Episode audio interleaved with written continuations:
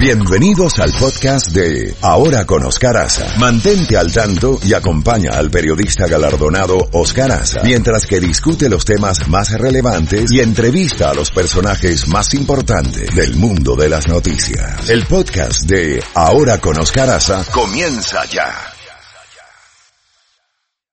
Z Mañana. Z 92. Bueno, 8 y 32 minutos.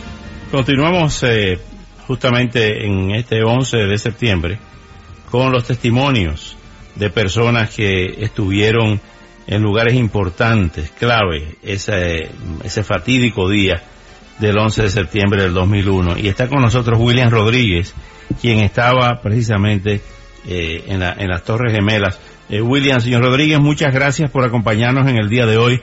¿Dónde estaba usted el 11 de septiembre del 2001?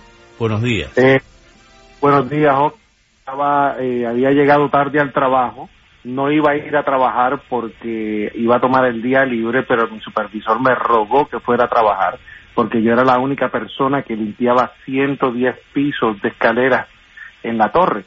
Y yo llego al trabajo y cuando llego, llego a las ocho y media, ah, me voy directamente al sótano de la torre número uno y cuando hablaba con el supervisor habían 14 personas nuevas eh, que estaban suplantando gente que se iba de vacaciones.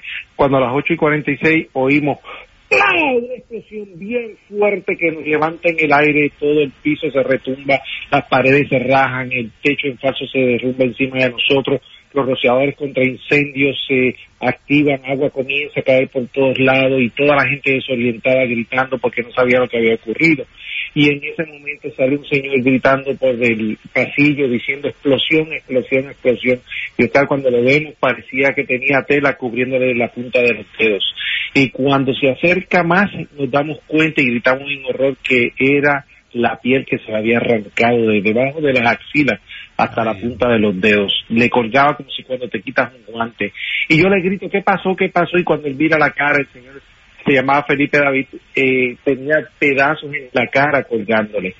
Y, y, nadie lo quería tocar porque esto es en el 2001. Recordarás aquella campaña contra el SIDA que había, que no tocaran a nadie con sangre y nadie lo quería tocar. Y yo me enojé porque yo gritaba y nadie quería ayudarlo. Entonces yo tomé toallas y lo vendé. Y mientras lo vendaba eh, le decía no te preocupes que yo voy a llamar a la unidad de servicios médicos que se encontraba en la Torre Sur y conectaban por el sótano. Y cuando voy a tomar el teléfono se oye ¡pah! otra explosión bien fuerte aquello fue eso comenzó a retumbar como si fuera un terremoto, la gente se mete debajo de los marcos de las puertas tratando de, de guarecerse y no podían y yo empiezo a gritar, tenemos que salir, tenemos que salir. Y como yo conocí el edificio muy bien, yo trabajé en la torre por 20 años, eh, comencé a liderar todo el proceso de evacuación de estas 15 personas, llevándolas afuera con el señor Felipe David a mi hombro, al llevarlos fuera del edificio por el área de carga y descarga del edificio, eh, lo pongo en una ambulancia y ahí oigo en el radio del agente de seguridad que permitía camiones entrar al edificio, se oye, perdí, eh, eh, eh, un avión impactó la torre, un avión impactó la torre, entonces ahí es cuando yo veo a toda la gente en la calle mirando con la boca abierta hacia arriba, cuando me viro veo horror, veo el agujero donde entró el avión, veo eh, eh, humo, eh, veo fuego, pero el humo era tan denso que cubría la antena. Entonces lo que parecían ser escombros cayendo. Y después es que me entero que no eran escombros, era la gente que se estaba tirando. Imagínate el horror. Y en ese momento, cuando yo no veo la antena, yo empiezo a gritar, tenemos que volver, tenemos que volver. Nadie quería volver porque ya se habían salvado. Y era que yo estaba pensando en la gente de Windows of the World, el restaurante que se encontraba en el último piso de las torres gemelas de la Torre Norte. Y, y yo los conocía porque ese día eh, estaba vivo de milagro, porque si yo llego a las 8 como tenía que llegar, yo comenzaba limpiando las escaleras del edificio de arriba hacia abajo. Y siempre iba a Windows of the World porque me daban el desayuno. Y todos esos trabajadores yo los conocía y yo empecé a decir, tenemos que ir a ayudarlos, nadie quería. Entonces yo corrí solo, me metí por el sótano nuevamente solo, fui hasta la Torre Sur, al área de, de donde se llamaba el OCC, el Operation Control Center, o Centro de Control de Operaciones, para dejarle saber que tenía un hombre vivo afuera del edificio. Y esta oficina, que se supone que se mantuviera eh, con personal las 24 horas, estaba vacía, todo el mundo se había ido corriendo. hay una persona, la saco, entre los dos edificios me encuentro una agente de seguridad que permitía a los trabajadores del Hotel Mar entrar al, al hotel, ahí me encuentro y digo, ¿qué haces aquí? Te tienes que ir y me dice algo, Oscar, que me dejó sacudido por el resto de mi vida. Me dijo, lo he oído todo, pero no me puedo oír. Y yo le digo, ¿pero por qué? Dice, porque soy una trabajadora nueva y no quiero que me despidan. Imagínate el falso sentido de la responsabilidad.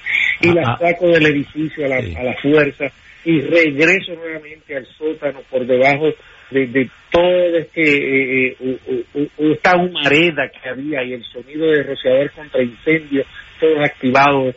Eh, llego hasta la Torre Norte, ahí me encuentro con un hombre del departamento de reciclaje que me dice, oigo gritos, oigo gritos. Entonces yo no sabía qué, qué hacer porque yo no lo oía y puse el oído en un elevador de carga y descarga que iba desde el sótano número uno hasta el sótano número seis y efectivamente había dos personas atrapadas gritando auxilio. Y yo grito, ¿qué? ¿Cuántas personas hay ahí? Me dice, sabemos dos personas, estamos atrapados, nos vamos a ahogar, nos vamos a ahogar. Y dice, ¿pero cómo se van a ahogar? Yo no entendía, no podía eh, procesar eso mentalmente. Y era que todos los rociadores contra el incendio en la, en la torre en la torre norte se habían activado y el agua estaba bajando por ese ducto central de elevadores y ellos eh, se quedaron capsulados entre dos pisos y el agua estaba entrando con una, grandísima. Y lo pudieron sacar finalmente. De, de metal, abro las puertas y está abajo, está entre dos sótanos. Entonces busco un pera eh, electricista y, me, metí, lo saqué, saqué estas dos personas, un señor llamado Salvatore Gianbanco, un pintor de la autoridad de puerto, y, y otro que fue a hacer un, imagínate, fue a hacer un delivery de una carta y se encontró con el peor momento de terrorismo. Lo saco, lo llevo fuera del edificio y regreso corriendo al edificio. Ahí me encuentro con el oficial de la policía, David Lynn, que me dice, Willy, tienes la llave, tienes la llave. Se refería si yo tenía la llave maestra. Oscar, en el edificio habían solamente cinco llaves maestras.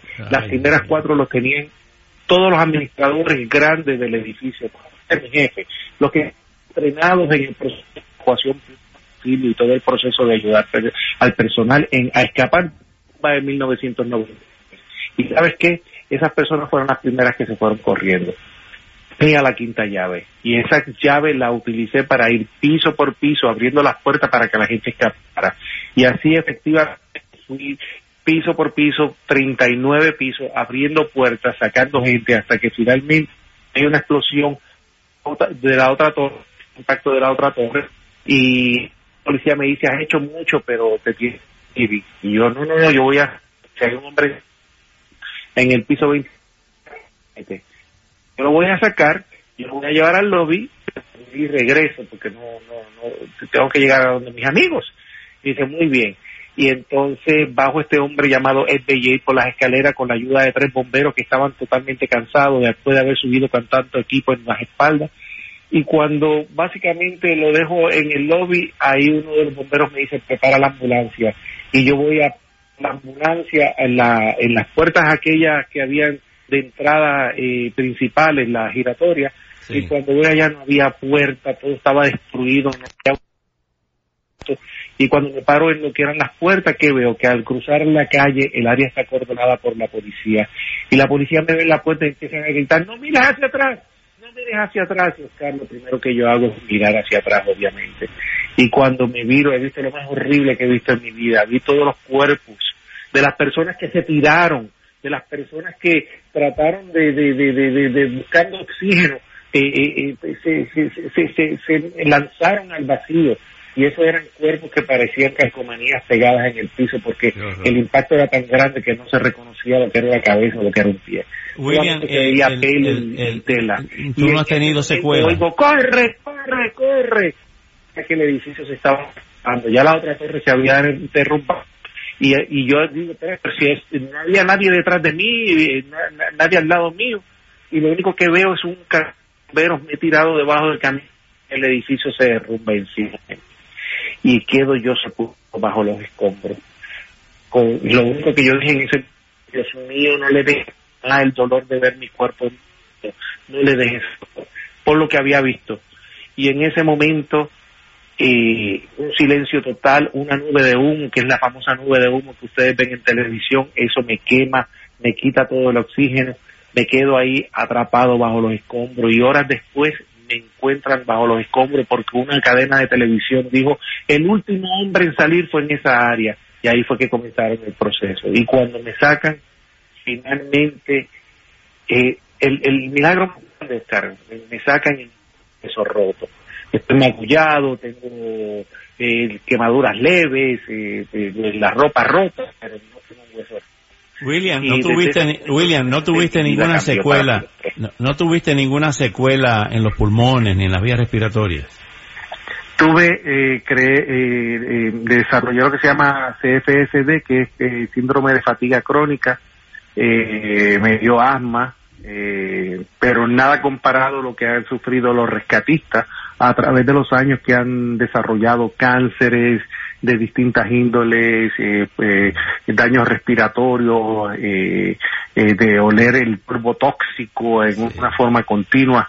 Todo eso no, no, no. Gracias a Dios. ¿Y a qué te dedicas después de eso, William? ¿Dónde trabajas? Yo doy conferencias motivacionales alrededor del mundo para compañías, organizaciones, jóvenes. me he llevado conferencias realmente de septiembre a, hasta musulmanes, eh, el único sobreviviente que ha hecho eso y pues eh, salió por, como te digo, por, por necesidad, porque recordarás que nadie estaba ayudando a las víctimas con esto de del fondo de compensación para, para los rescatistas. Entonces yo me di a la tarea de llevarlo a nivel mundial y pues por suerte eso pues me dio una, una misión, ¿no? una misión y, nada, pues eh, me contratan de, de corporaciones, etcétera, para llevar eh, un mensaje de cómo encarar la adversidad. Cómo una persona común y corriente puede hacer grandes cosas en momentos de dificultad. Bueno, pues te felicito, te felicito William, te agradezco muchísimo estos minutos y estaremos en contacto cuando estés por Miami, sabes que tiene aquí siempre las puertas abiertas. Un abrazo hermano, hasta luego. Gracias.